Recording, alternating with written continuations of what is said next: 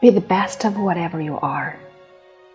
If you can't be a pine on the top of the hill, be a scrub in the valley, but be the best little scrub by the side of the rail.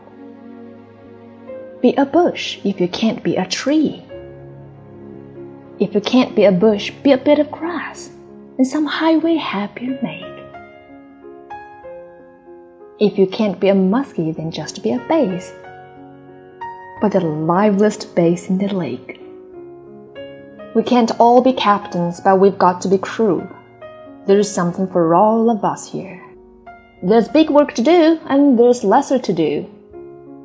And the task you must do is the near.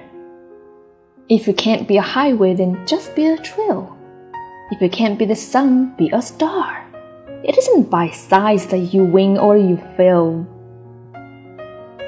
Be the best of whatever you are.